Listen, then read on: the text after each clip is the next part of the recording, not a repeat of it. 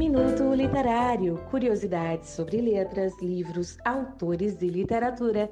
Você sabia que na antiguidade o livro era bem diferente do que conhecemos hoje?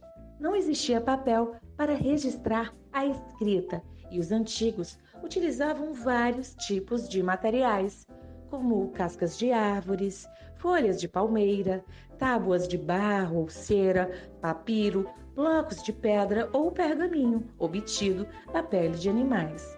Os escribas egípcios registravam o cotidiano em folhas sobrepostas de papiro, uma planta muito comum às margens do rio Nilo, na África.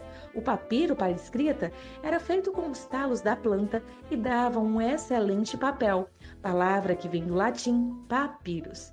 Quando os romanos invadiram o Egito, apossaram-se dos papiros escritos, que eram lavados e usados para novas escritas. Na China, eles escreviam em um papel produzido com a polpa do bambu e da amoreira. Chineses e japoneses também escreviam sobre o algodão e a seda.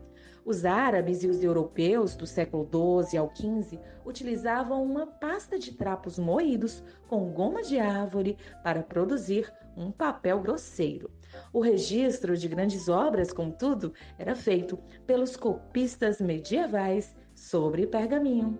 Minuto Literário, locução Rebeca Lúcio, edição Suzana Silva, produção Arte na Biblioteca, um projeto realizado pela Biblioteca Central do campus do PC da Universidade Federal do Ceará.